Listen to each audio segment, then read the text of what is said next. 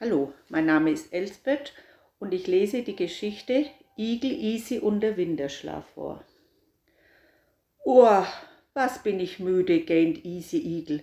Immer, wenn im Herbst die Blätter bunt werden und von den Bäumen fallen, wird Easy erst ganz hungrig und dann ganz schläfrig.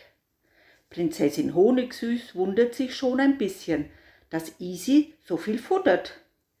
Viel mehr als sonst. Isi ist kugelrund geworden und sucht immer noch nach Würmern und Schnecken. Sag mal, Isi, fragt Prinzessin Honigsüß, bekommst du gar kein Bauchweh, wenn du so viel futterst? Nein, nein, antwortet Isi, ich muss so viel fressen, damit ich eine dicke Speckschicht habe. Hier, siehst du? Isi Igel zeigt auf ihren Bauch. Den Speck, den brauche ich nämlich dringend, erklärt Isi und muss schon wieder gähnen. Wofür denn? fragt Prinzessin Honigsüß und muss ein bisschen schmunzeln.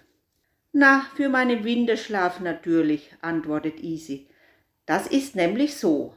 Wenn es im Winter kalt ist, dann finde ich nichts mehr zu essen. Keine Würmer, keine Schnecken, kein gar nichts. Und deswegen schlafe ich lieber.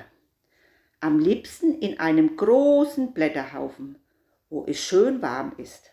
Aber weil ich viele Wochen bis zum Frühling schlafe, muss ich vorher ganz viel fressen. Und außerdem hält ein bisschen Speck ja auch ganz schön warm. Hihi, sagt Isi. Ach, Isi, meint Prinzessin Honigsüß, das hört sich wirklich ziemlich gemütlich an. Aber für mich wäre das nichts mit dem Winterschlaf.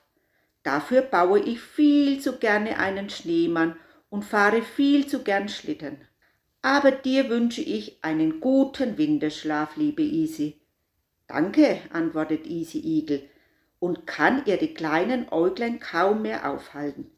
Ich krabble schon mal in mein Blätterzelt und träume vom nächsten Frühling, wenn die Sonne wieder warm auf meine Stacheln scheint.